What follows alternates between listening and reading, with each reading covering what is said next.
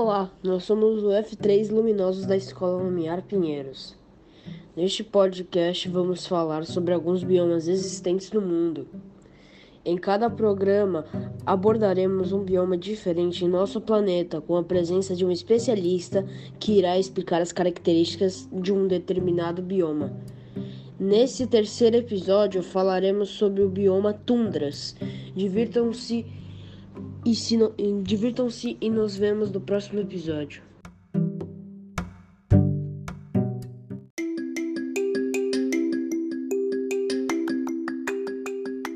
Olá! É, nós somos um grupo, nós somos o F3 Luminosos e neste terceiro episódio nós falaremos sobre mais um bioma ao redor do mundo, as tundras. E para responder as perguntas sobre esse bioma, é, nós convidamos a especialista Sofia Lima. Vamos lá?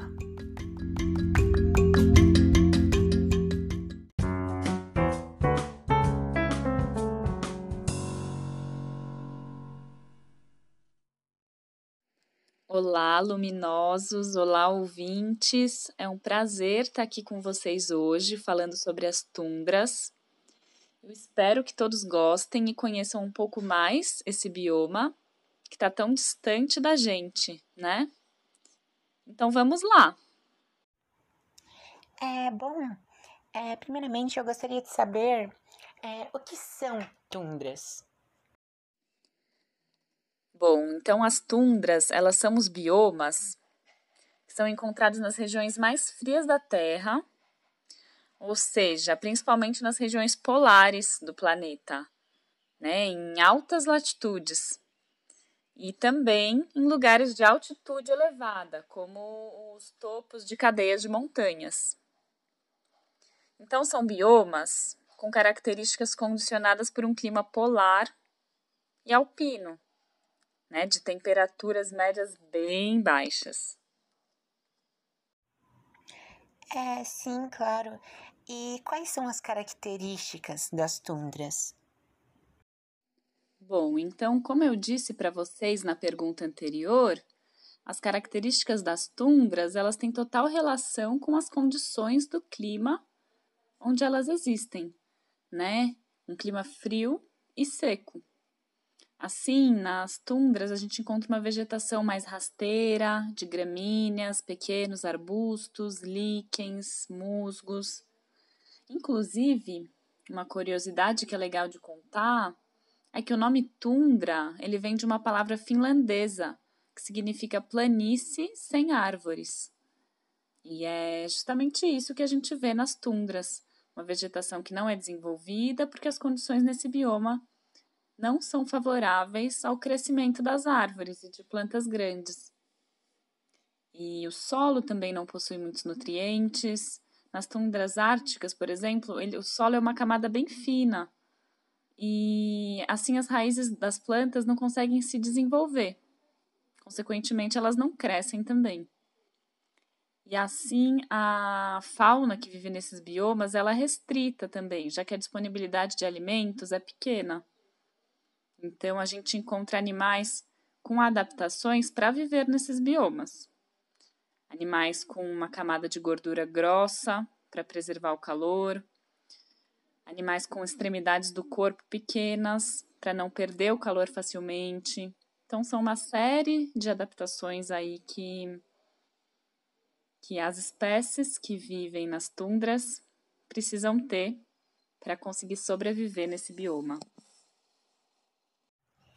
É bom, e qual foi a menor temperatura que já foi registrada em uma região de tundra?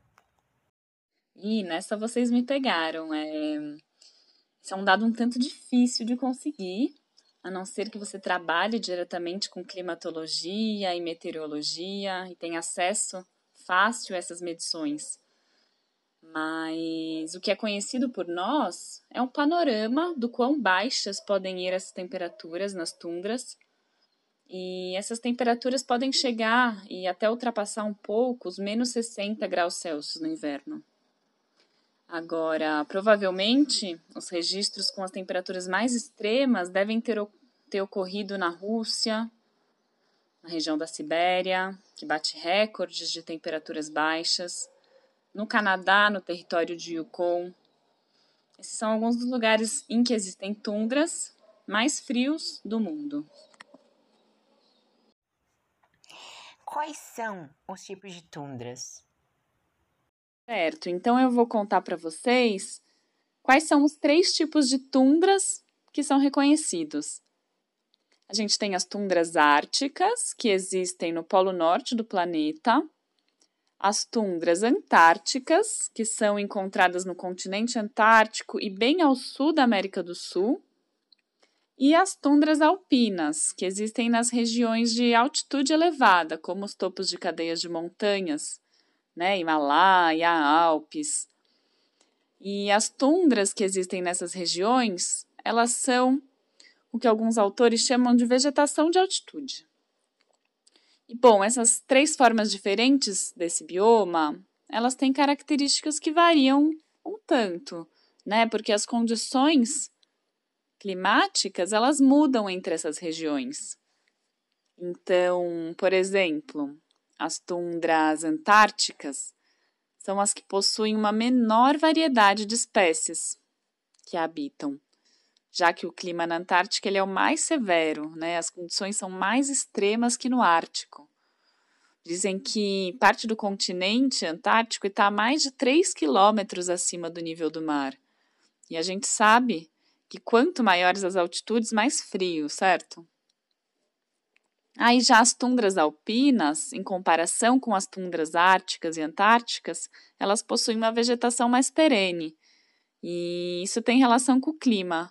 Né? O Sol ele incide sobre essas regiões igualmente durante o ano, o índice de precipitação é maior. Então, são esses vários fatores que, por fim, favorecem uma existência de tipos diferentes de tundras. Aí ah, eu queria falar um pouco também do permafrost, que é um tipo de solo muito característico das tundras árticas. O permafrost ele é uma camada de solo congelado por pelo menos dois anos seguidos e ele é constituído de rochas, sedimentos e uma grande parte de matéria orgânica que está lá congelada. E essa camada de permafrost ela pode ultrapassar 600 metros de profundidade. E o que tem acontecido? Tem se falado muito no permafrost porque com as mudanças climáticas ele vem descongelando. E esse derretimento do permafrost ele tem muitas consequências. Então, desde uma quantidade maior de carbono que está voltando para a atmosfera, já que muita matéria orgânica que estava congelada volta a se decompor, até consequências na infraestrutura, porque existem cidades construídas em cima do permafrost. E se ele começa a se transformar, a derreter, logo tudo que está em cima dele vai sofrer alterações também. E... Mas isso dá assunto para um podcast inteiro, então vai ficar para a próxima.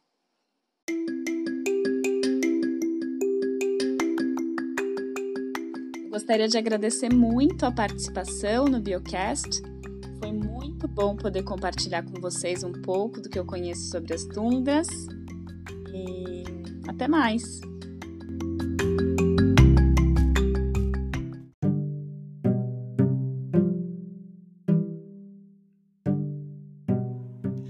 Olha, Sofia, muito obrigada pela sua participação, viu?